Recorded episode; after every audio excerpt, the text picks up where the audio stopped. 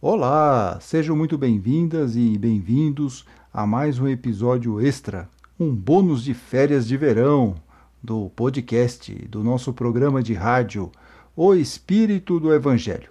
Aqui é Antônio Campos.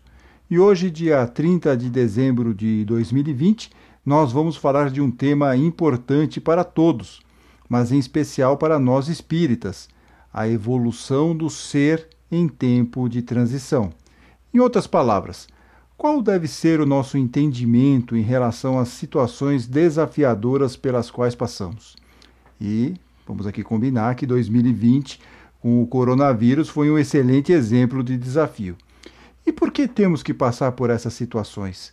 Qual deve ser o nosso comportamento neste período de transição, ou seja, da transformação que o planeta está passando de um lugar de provas e expiações para um mundo de regeneração. E quem vai nos guiar neste assunto é o escritor e palestrante espírita Alexandre Caldini, autor dos livros A Vida na Visão do Espiritismo e do best-seller A Morte na Visão do Espiritismo. Nós o convidamos por uma aula online com os alunos do curso da Educação Evangélica que ocorreu em 21 de outubro de 2020 e está disponível em nosso canal no YouTube, o canal O Espírito do Evangelho.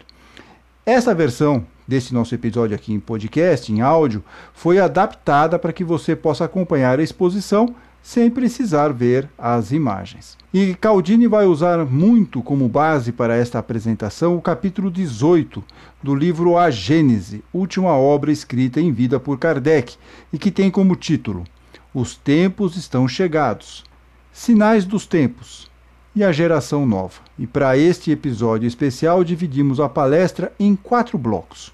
No primeiro, Alexandre Caldini fará algumas reflexões sobre a evolução do ser em tempo de transição. No segundo bloco, ele tratará, entre outros assuntos, do progresso dos mundos e a transição da Terra de provas e expiações para um lugar de regeneração. No terceiro bloco, a origem dos males e as dificuldades que encontramos em nossa caminhada, como o egoísmo, a vaidade, o orgulho e a ganância. E no último bloco, como agir neste momento conturbado e de transição. E vamos aprender que é melhor ser compreensivo do que tolerante. Como vocês podem perceber, ótimos assuntos para encerrar e refletirmos aqui o ano e começar 2021. No próximo bloco, a nossa evolução espiritual ou progresso espiritual nesses momentos conturbados.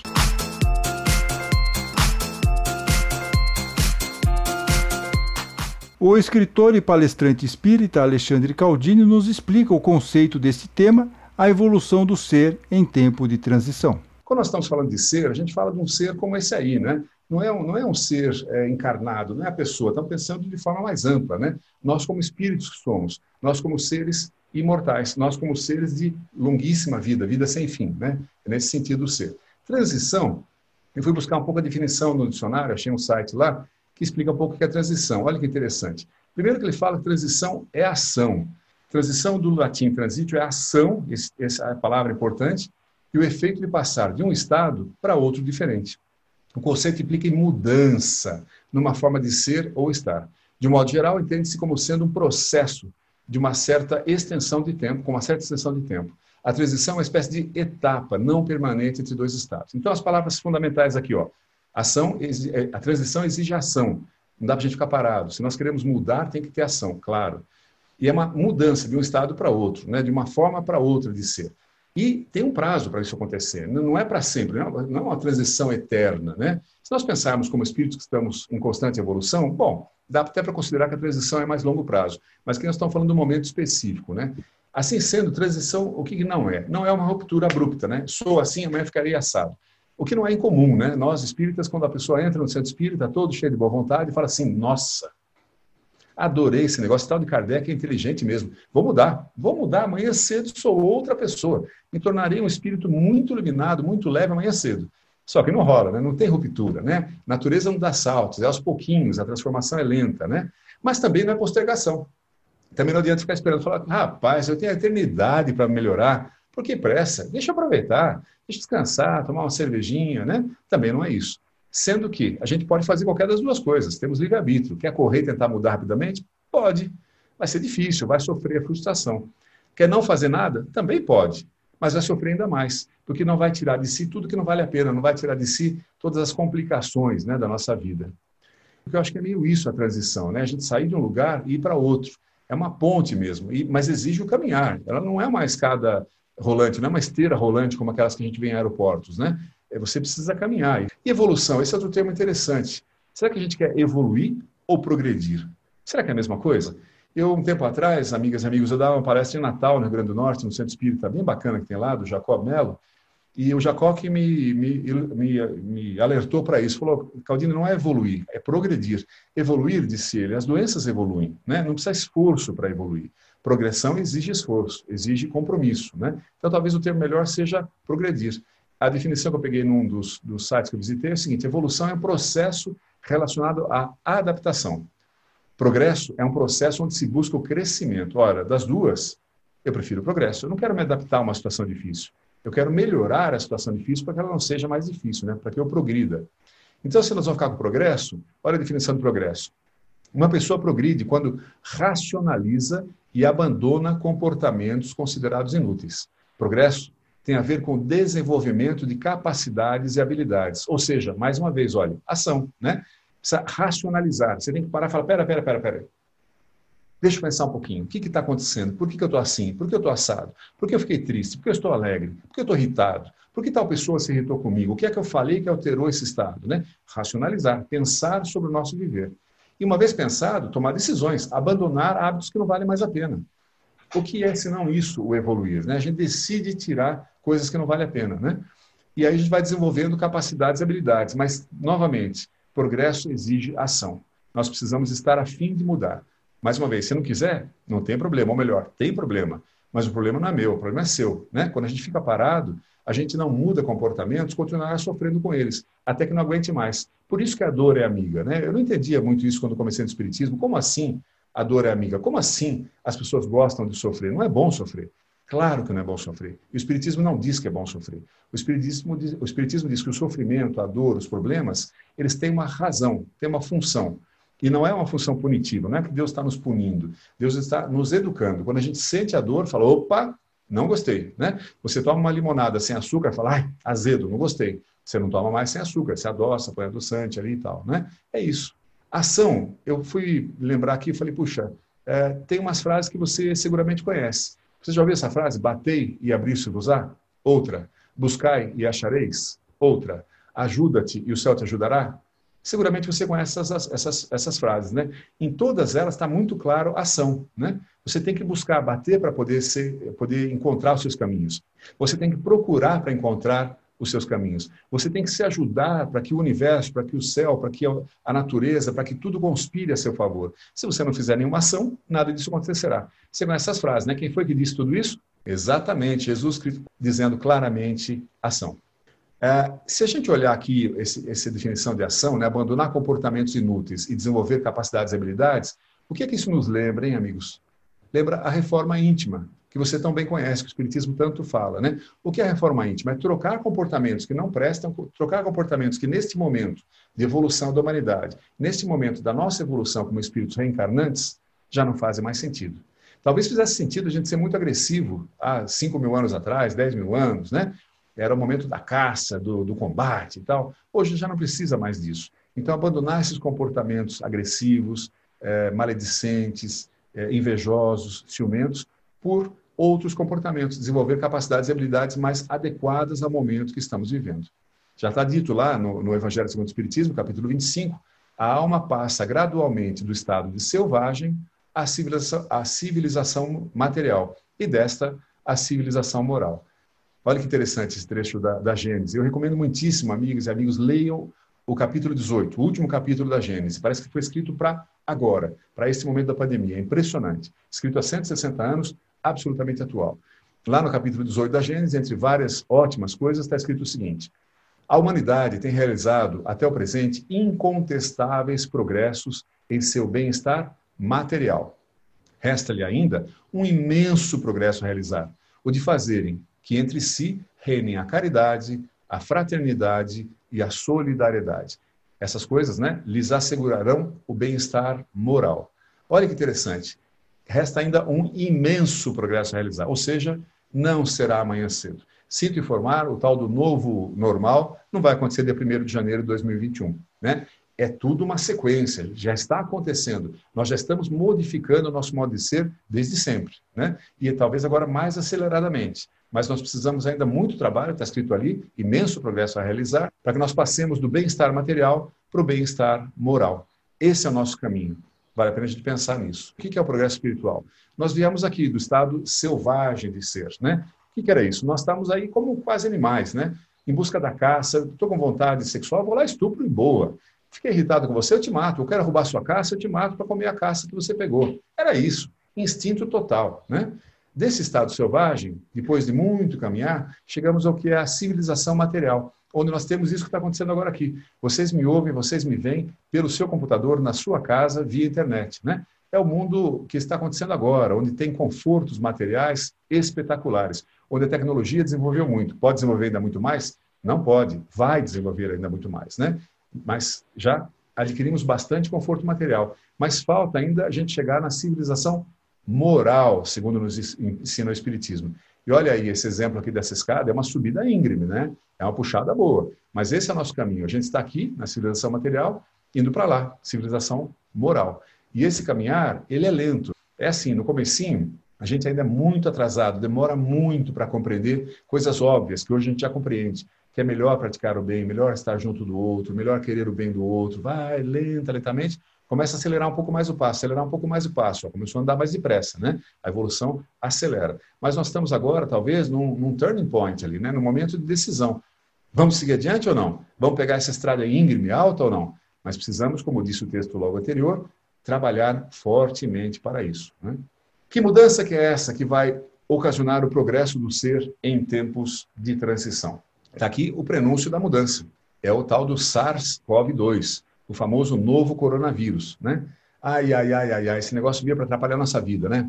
Olha, Deus não existe mesmo, né? Deixar esse negócio aí acontecer. Ou então Deus estava dormindo, deu uma bobeada lá, né? Ou então tem o diabo, vê que é o diabo que lançou esse negócio. Ou Deus está nos punindo, né? O que será que é, hein? Nada disso. É apenas a natureza atuando, né? Vamos ver o que diz aqui. No capítulo 18, novamente, da Gênesis. As enfermidades, como todos os flagelos, são um estimulante para a inteligência humana que a impele, por força da necessidade, a procurar meios de os combater e a descobrir leis da natureza. Olha só. Então veio essa bolinha aí tão pequenininha, microscópica, a gente não consegue nem ver no microscópio comum, é necessário um microscópio eletrônico, tão pequena que ela é, e pôs o mundo de joelhos. Eu sempre gosto de citar dois casos, é, dois é, porta-aviões, um americano e um francês. O francês chama Charles de Gaulle, o americano não me recordo o nome agora. Mas são as maiores máquinas de guerra do mundo, as maiores máquinas mortíferas. Cada um deles tem 90 aviões, helicópteros dentro, mil e poucos é, mariners, né? aqueles caras, uau, né? que você vê nos filmes. Pois esses dois navios de guerra ficaram, pediram arrego, porque esse bichinho pequenininho, que não consegue nem ver, foi lá e pôs todo mundo doente. Então veja que interessante, né? isso exige da gente um repensar, meios de, de combater e descobrir as leis da natureza, progresso. Né? A crise, ela é penosa, ela é dolorosa, mas olha que interessante, ela arrebata consigo as gerações, ou seja, pessoas, espíritos, e instituições que são sempre seguidas de uma fase de progresso material e moral. O que ele está falando aqui? Essas crises elas vêm para dar uma limpada, é um rodo que passa levando muito lixo embora. Que lixo é esse? Instituições que já não fazem mais sentido. Né? Corrupção, é, escravagismo, é, aproveitamento de um sobre o outro, né? cobrar é, juros extorsivos, né? Tudo que é o, o mal do homem para com o homem vai embora nessas grandes crises. E também gerações, espíritos que estão aqui, nós vamos ver isso daqui a pouquinho, e que não estão aproveitando o seu momento para crescer, para atuar adequadamente, vão embora junto. Olha o que ele fala aqui. Tal período que doravante entrará, marcará uma das principais fases da vida humana. Nesses tempos, porém, não se trata de uma mudança parcial, de uma revolução limitada a certa região, a um povo ou a uma raça. Trata-se de um movimento universal, a operar-se no sentido do progresso moral, ou seja, é uma revolução moral que nós estamos vivendo. O velho mundo, segue a Gênese, estará morto e apenas viverá na história como estão hoje os tempos da Idade Média, com seus costumes bárbaros e com suas crenças supersticiosas. O que, nós sabemos da Idade Média hoje? A gente fala que loucura, os caras acreditavam em fantasma, acreditavam é, coisas bárbaras, né, umas bobagens, e, e, tinham costumes bárbaros. Hoje em dia não tem mais. Né? É, então, foi embora. A Idade Média só faz parte da história. Essa barbaridade que nós vivemos hoje em dia também vai mudar. Isso tudo, essas coisas estão mudando e mudarão. Lentamente, mas mudam. Novas ideias, novos sentimentos. A geração futura, desembaraçada das escórias do velho mundo e formada de elementos mais depurados, se achará possuída de ideias e sentimentos muito diversos dos da geração presente, que se vai a passo de gigante. Esses garotos, essas garotas que hoje estão com 15, 20, 25, 30, talvez até 40 anos ou menos, esses já são espíritos diferenciados. Esses já são espíritos que viveram muito mais, portanto, são mais experientes, já sofreram as dificuldades todas que muitos de nós ainda estamos passando e já tiraram de si toda a lixaiada. Que lixaiada é essa? Vaidade, egoísmo, orgulho, maledicência, ciúme, inveja, ódio, rancor, né? Tudo isso já foi embora. Esses caras vêm muito mais prontos para auxiliar o progresso da humanidade. Então, encarnando aqui, são, como diz o texto aqui da Gênesis, espíritos mais depurados. Veja, são exatamente iguais a mim e você, só que já estão mais avançados, já depuraram, já tiraram de si o que não presta. Nós ainda talvez sejamos mais emporcalhados que eles, né? Também chegaremos lá, mas ainda não estamos lá. O Espiritismo não cria a renovação social, ou seja, nós não somos, amigos, os reis da cocada preta. A madureza da humanidade é que fará dessa renovação uma necessidade. Olha que interessante, a humanidade vai exigir essa mudança, já está exigindo. Em cada criança que nascer, em, em vez de um espírito atrasado e inclinado ao mal, que antes nela encarnaria, virá um espírito mais adiantado e propenso ao bem. É isso. Essa é a nova geração essa geração que vem com uma alavanca para mudar o mundo para melhor, para fazer a Terra passar de prova e expiação para regeneração. No próximo bloco, Alexandre Caldini falará sobre progresso dos mundos e a transição da Terra de um lugar de provas e expiações para um lugar de regeneração.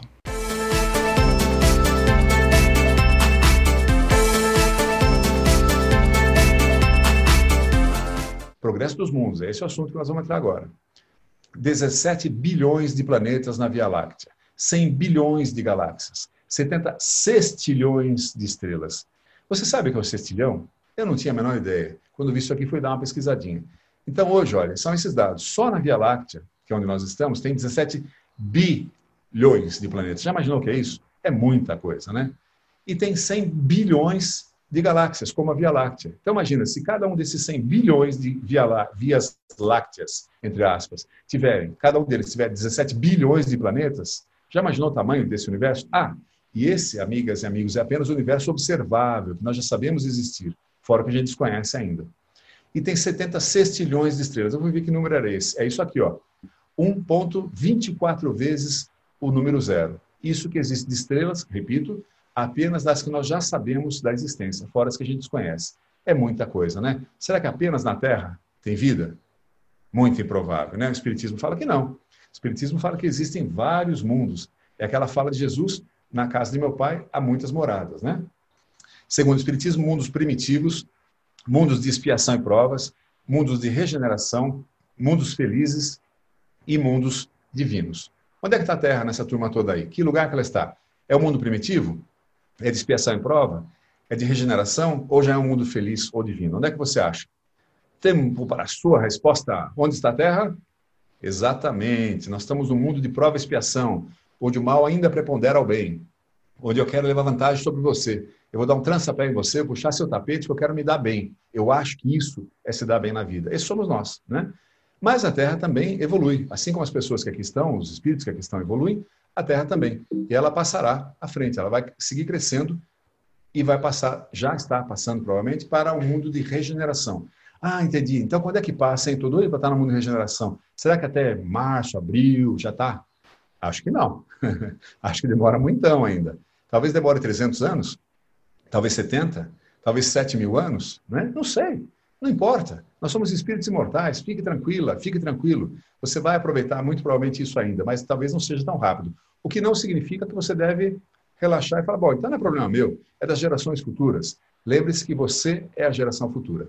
Pensando um pouquinho nesses mundos diversos, eles estão adequados para cada categoria de espírito. Veja, está ali a Terra, mas também tem mundos primitivos, que estão aquém da Terra, né? mundos muito mais complicados, onde o mal é ainda muito mais preponderante. São mundos onde praticamente estamos iniciando o nosso reencarne. Somos praticamente só animais, o instinto ali manda. O que eu quero é, o que eu quero eu faço. Não há limite, não há é, regra, não há lei. Né? O que está acontecendo nesse momento, amigos e amigos, é que vários de nós, espíritos que estamos reencarnando na Terra há muito tempo, e que não tomamos para conosco mesmo compromisso de melhora, não mais encarnaremos na Terra. Olha, é o seguinte, querido, é o seguinte, querido, eu gosto muito de você, você é uma pessoa assim, até legal, né? Mas você teve inúmeras chances, você reencarnou na Terra inúmeras vezes. E a gente sempre foi te aconselhando, ó, oh, cara, ó, oh, melhora aí, acelera o passo, deixa de lado esses, esses, esses seus hábitos nefastos, vai melhorando sua moral, seu jeito de atuar, sua proximidade dos demais. E a pessoa não teve afim de nada esses caras, chega uma hora, o diretor da escola chama e fala: olha, é o seguinte, não dá mais. Chega. Você teve inúmeras chances, você não avançou. Os que estão com você reencarnando aqui nesse globo estão avançando, estão crescendo, e você não está. E você passa a atrapalhar essas pessoas com as suas opiniões, com as suas falas, você está atrapalhando muito essas pessoas. Então é o seguinte: nós gostamos de você, mas você não vai poder mais encarnar aqui. Esses são expulsos, por assim dizer, para uma escola dos mais atrasados. Lá serão os mais adiantados. São espíritos resistentes ao bem que deixam a Terra e vão para mundos primitivos. Isso é uma punição? De certa forma, sim, né? É uma adequação, eu diria. Não dá para esses caras continuarem aqui nos atrapalhando. E quem são eles? São os bandidos, né? São os caras que estão na cadeia, são os traficantes, são os estupradores, são esses. Provavelmente também esses, mas não apenas. Também tem muita gente de colarinho branco que abusa do poder financeiro e econômico, por exemplo, que também está nessa mesma turma aí, né? Se não se emendar, se não se emendou, até logo, vai reencarnar numa escola mais fraca. Além desses, continuam encarnando na Terra espíritos compromissados com o bem. Esse sim, pode continuar encarnando aqui. Talvez seja o caso da maioria de nós. Não que já estejamos perfeitos, mas você já tem compromisso com a sua própria melhora. Você já está afim de melhorar. Tá bom, é suficiente, pode continuar aqui. Sabemos que você não vai atrapalhar o desenvolvimento da humanidade. E tem espíritos justos, generosos e mais maduros que estão encarnando na Terra. É aquela moçada que eu mostrei agora há pouco, né? Gente mais pronta, mais sábia, que já se desenvolveu mais, que vem justamente para fazer uma faxina aqui na Terra, para colocar umas escoras e melhorar o mundo. Então, essa melhora já está acontecendo e vai acontecer. É meio como se fosse um sinal de trânsito ao contrário, né? Você tem verdinho, os bacanas podem vir, amarelo, ó, você pode ficar, mas, cara, toma cuidado, hein? Vamos ver se você melhora. E o vermelho que fala, queridão, queridona, um abraço. Está na hora de sair para a escola dos mais fraquinhos.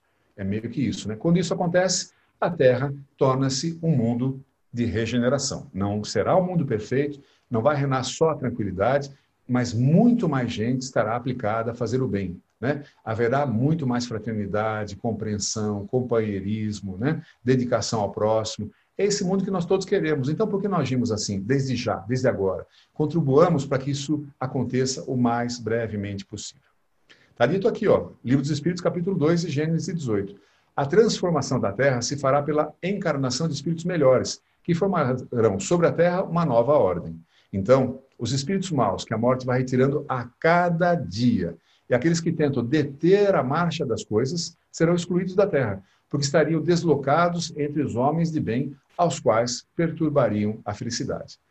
Para que na terra sejam felizes os homens, é necessário que somente a espíritos bons, encarnados e desencarnados, que somente ao bem se dediquem. Mas, claro, impossível, né? Agora veja que interessante: a cada dia vão sendo retirados.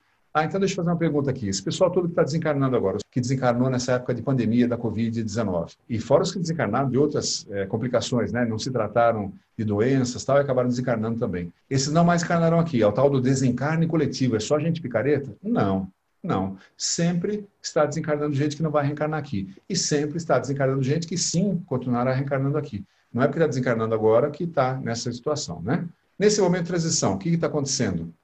É difícil quando você nasceu não foi fácil. Você saiu do, do, do ventre da sua mãe, estava quentinho, escurinho, gostosinho. De repente alguém tira você para a luz, para o frio, dá um tapinha no seu bumbum ainda por cima. É um trauma, é um horror, né? É, é, é, é um momento difícil. Adolescência é momento muito difícil.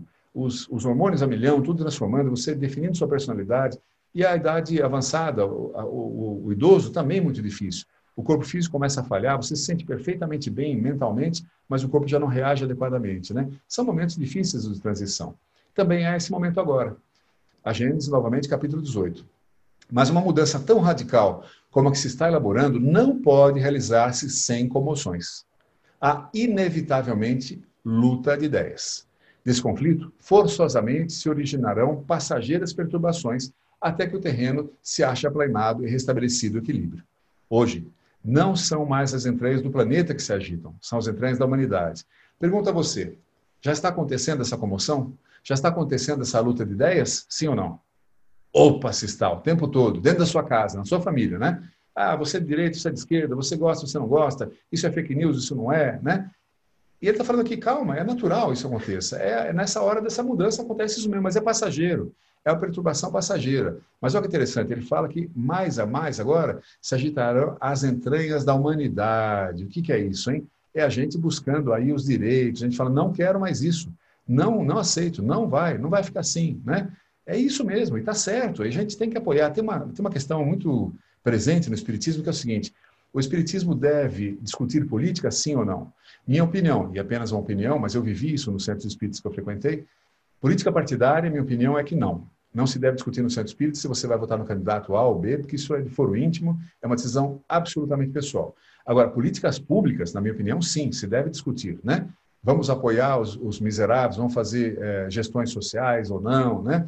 É, isso sim, essas coisas são importantes, né? A gente deve discutir política pública, não partidária, mas é as entranhas da Terra.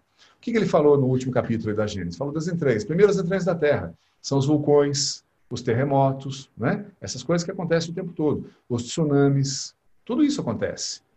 As enchentes, as queimadas estão presentes agora acontecendo, infelizmente. Né?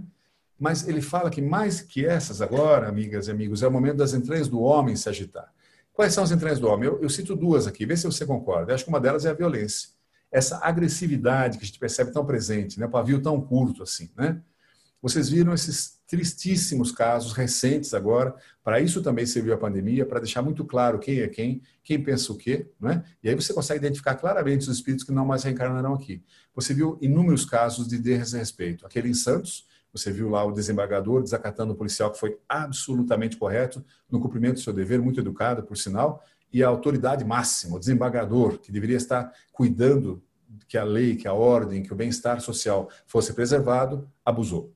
Você viu no Rio de Janeiro, inúmeras vezes aconteceu aquele casal que foi abordado por não estar usando máscara e a menina desrespeitou claramente o fiscal dizendo que o namorado, o marido dela, não era um cidadão, era um engenheiro, né? Porque todos nós sabemos que engenheiros não são cidadãos, é isso? Claro que não, né? Um desrespeito, um desacato também. No Rio teve mais recentemente aquele outro caso no Leblon, aqui teve aquele caso de Alphaville, aquele rapaz completamente fora de si, desacatando guarda de uma forma horrível, né? Nos Jardins, agora recentemente, num restaurante muito famoso aqui também, gente educada na Europa, educada nos Estados Unidos, fazendo o maior barraco no Leblon recentemente, ou seja, vários casos de desrespeito, agressividade, né? violência. Isso é prova cabal do nosso atraso. Né?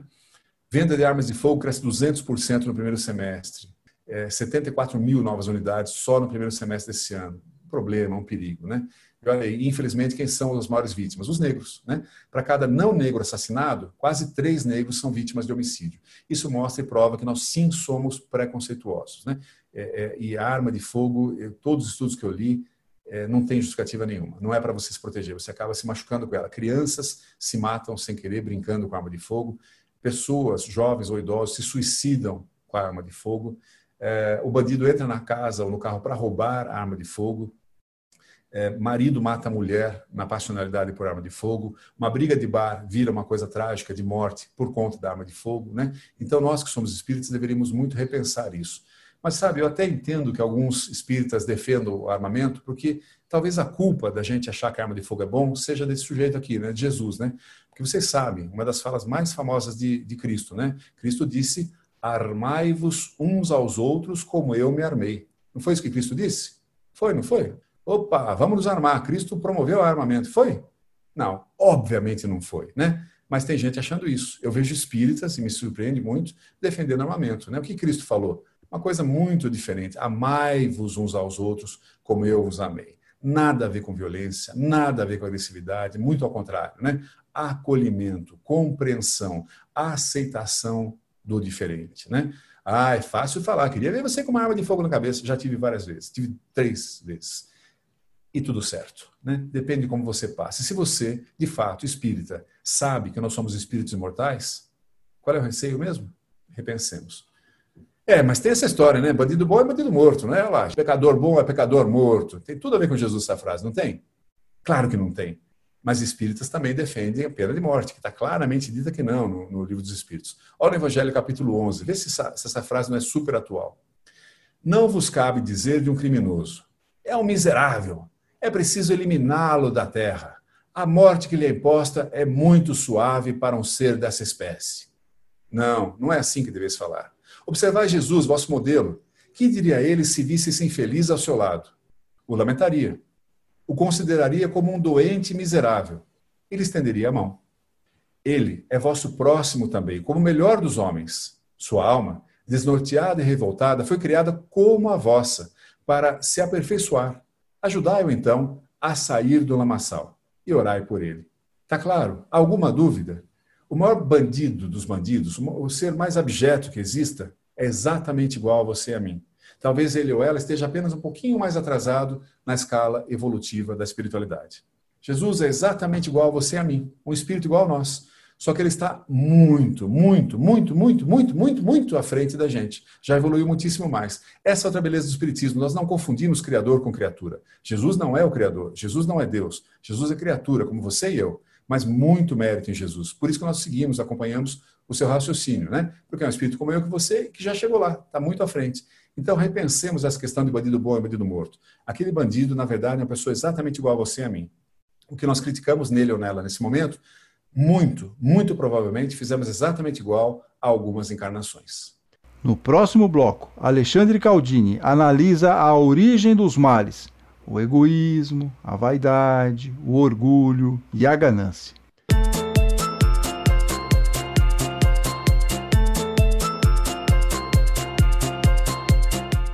De onde vem tanta dor, essa, essa confusão toda? Vem do egoísmo, vem da vaidade e vem da nossa arrogância ou do nosso orgulho. Na verdade, todos os nossos erros, essa violência toda, vem da onde? Vem da nossa ignorância.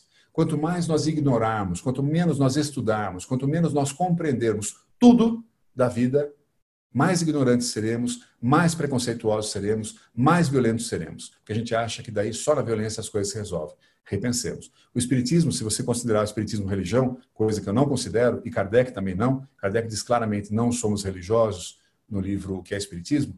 Mas, enfim, se você considerar o Espiritismo uma religião, o censo diz que o espírita é dos religiosos que tem maior estudo. São, se não me engano, nove anos e meio de estudo. Então é isso, né? Estudemos, aproveitemos. Nós estamos tendo a chance da reencarnação da evolução. Precisa abater a ignorância. Hoje não são mais as entranhas do planeta que se agitam, são as da humanidade. Isso foi violência.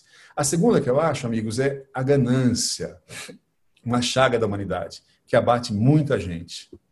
Veja, você ouviu, você conhece, infelizmente, esses casos todos aqui. Lembra da Boate Kiss, em 2013? 245 pessoas mortas ali, jovens. Lembra de Mariana, em 2015? Primeira vez que estourou um dique daqueles, uma barragem, 19 mortos. Você lembra do avião da Chapecoense, que caiu? 71 mortos. Você lembra o ano passado, no Rio de Janeiro, os dois prédios que desabaram? 24 mortos.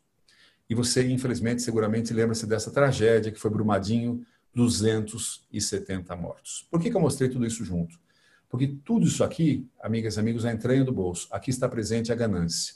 Indo pela ordem os dois prédios que desabaram no Rio de Janeiro, absolutamente irregulares, sem habite sem nenhum controle, né? pertenciam a facções e acabou dando no que deu, desabou e morreu um monte de gente. Ganância. Queriam ganhar muito dinheiro fazendo um prédio absolutamente inadequado. Caso da Boate Kiss, mesma coisa. Os bombeiros falaram que a boate tinha capacidade para menos de 700 pessoas e, segundo os bombeiros, na hora do, do fogo, tinha mais de mil pessoas lá dentro. Isso seguramente não facilitou a saída e muita gente morreu ali nos gases tóxicos ou mesmo no fogo por conta disso. Ganância. Os dois casos das barragens, né? Não bastasse a primeira delas, Mariana, logo depois Brumadinho.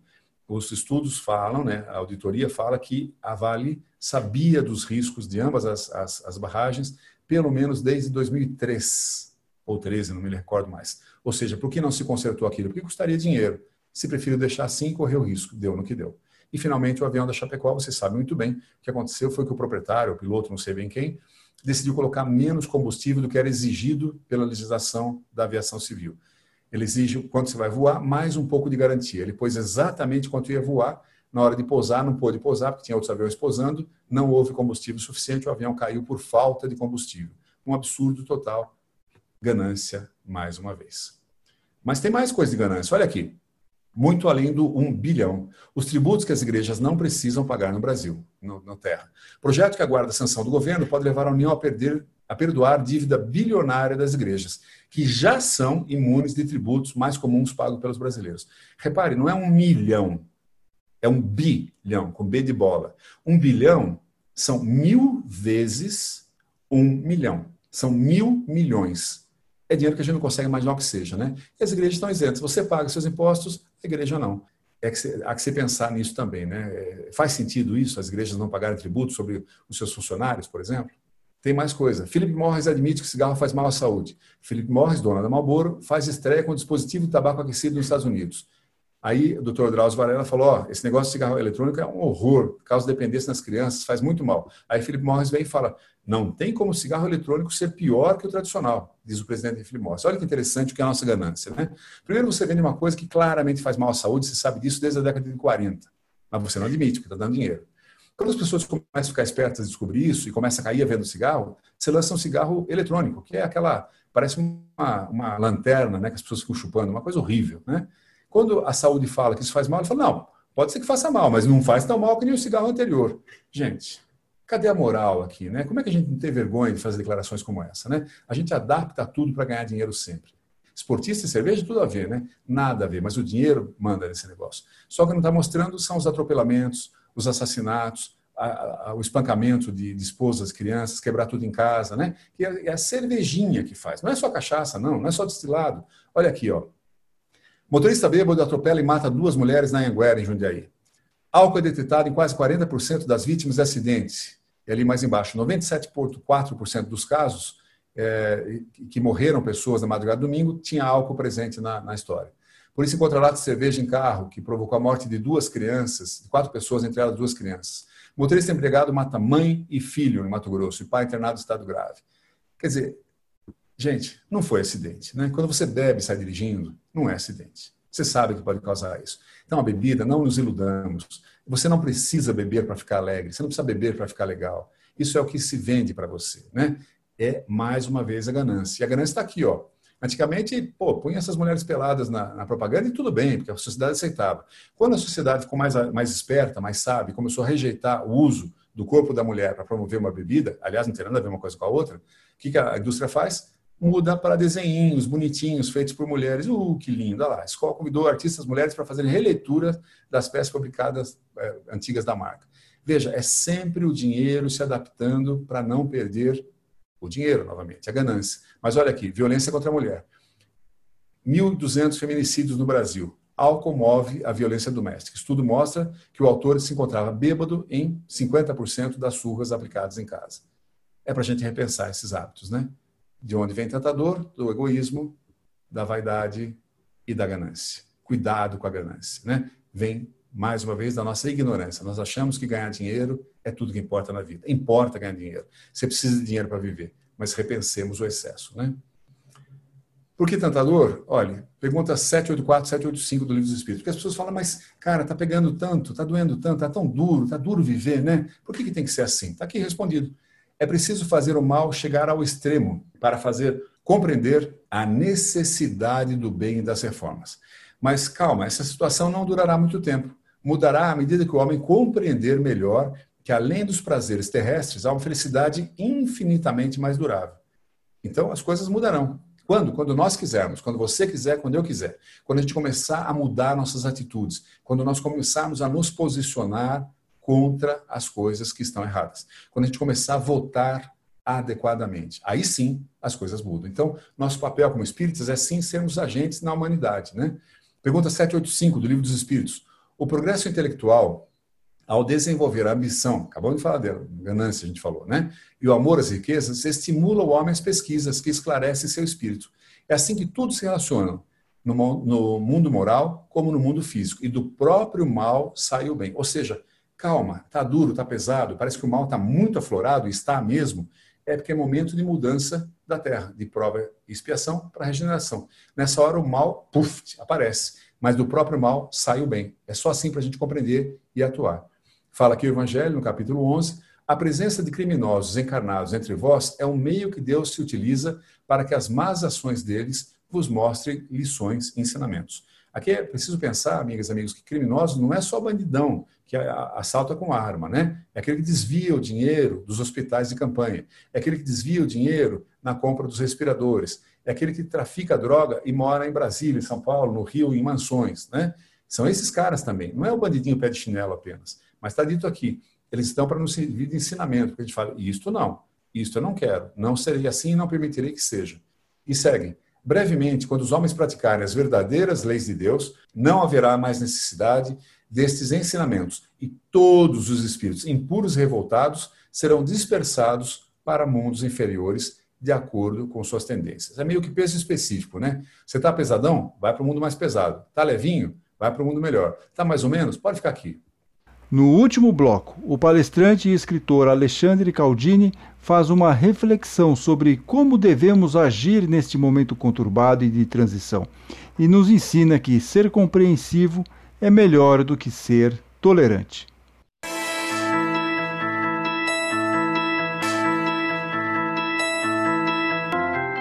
Então, como é que eu ajo né? nesse momento conturbado, esse momento de transição? O que é que eu tenho que fazer? Bom, você faz o que você quiser, você tem livre-arbítrio, né? Será que vale a pena rezar? O que, que você acha, hein? Rezar é bom, né? Vamos rezar? Será que faz sentido? Mas espera aí, rezar resolve? Vamos ver o que diz o Evangelho no capítulo 27? Vossa prece deve conter o pedido de graças de que tende necessidades, mas das autênticas necessidades. Opa! Será que a gente pede o que a gente precisa de fato?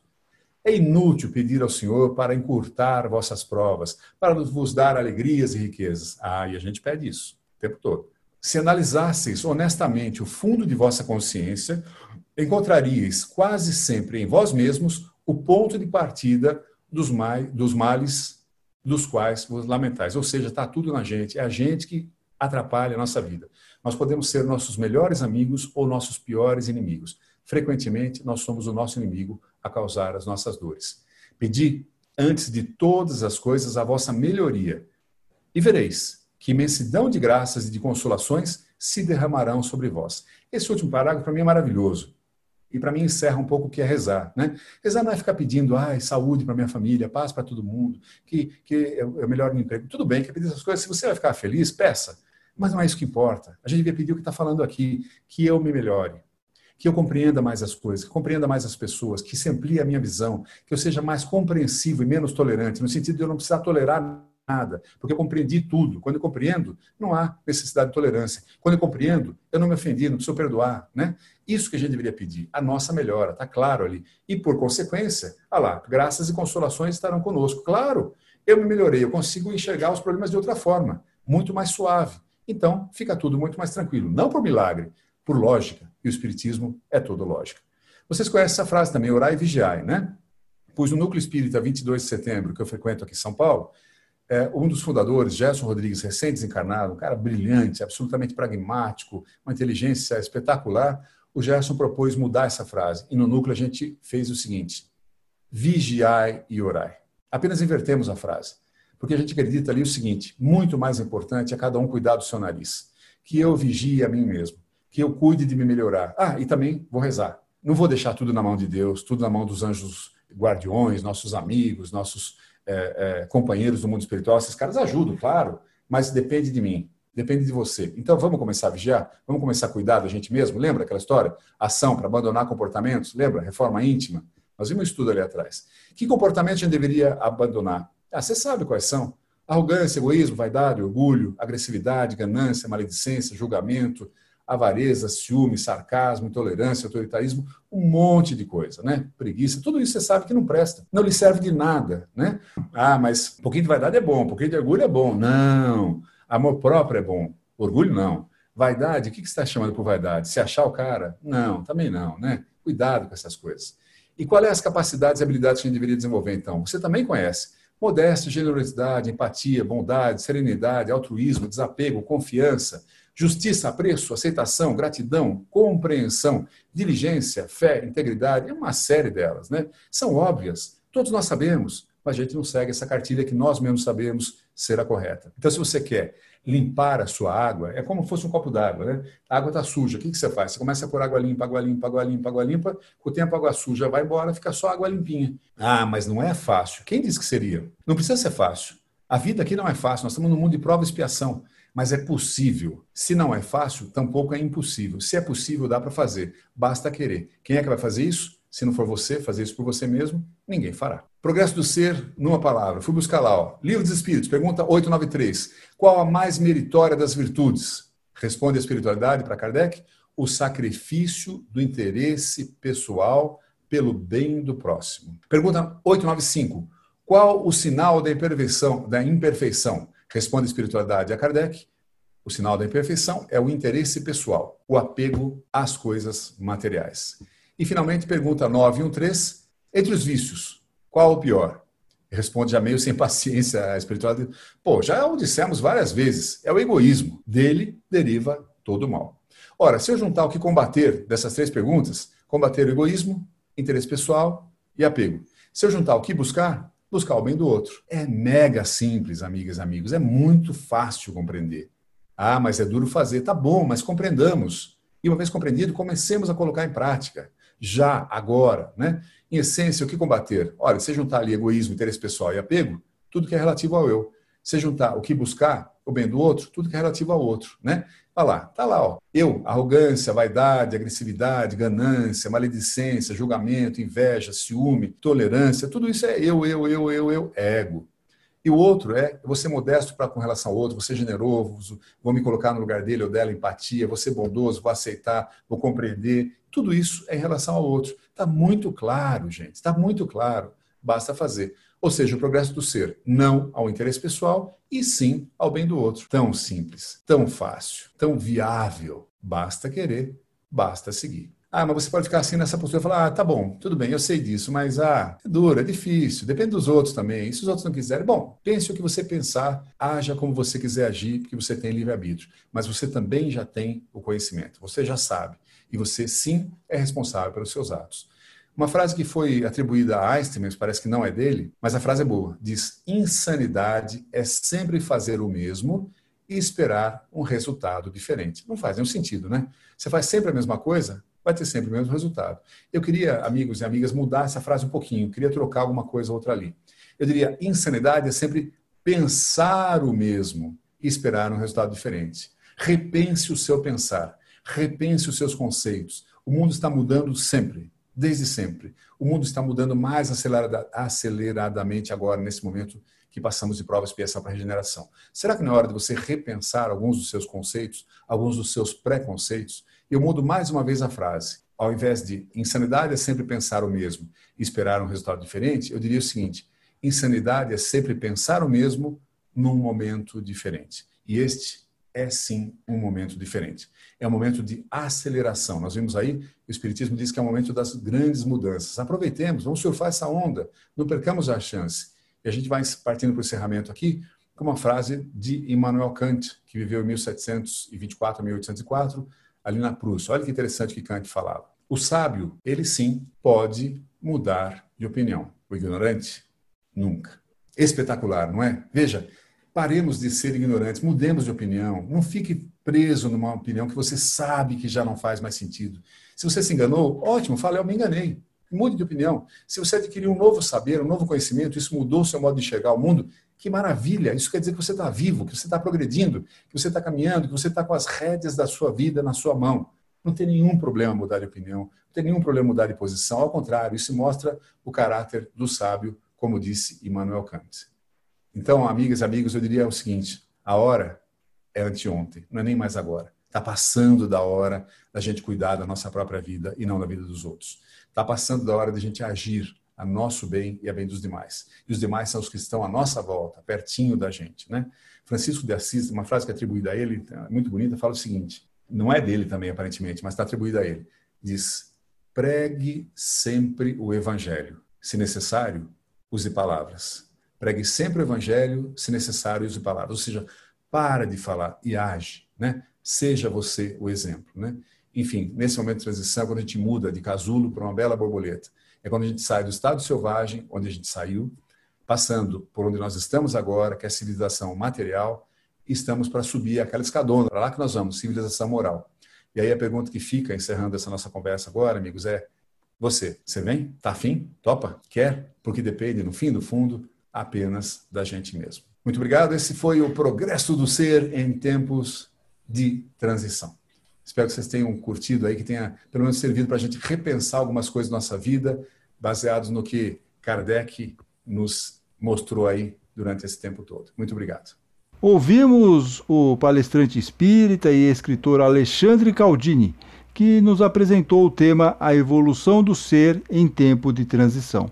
Uma ótima reflexão para encerrarmos este conturbado 2020 e entrar em 2021 com mais entendimento do que está ocorrendo à nossa volta, principalmente do ponto de vista espiritual. Na semana que vem, teremos mais um programa especial de férias. Falaremos sobre a fé, a esperança e como ter uma boa vibração, mesmo nesses tempos bicudos. Ou seja, episódio para começar 2021 com o pé direito. Um excelente ano novo para todos. Fiquem bem, fiquem com Deus.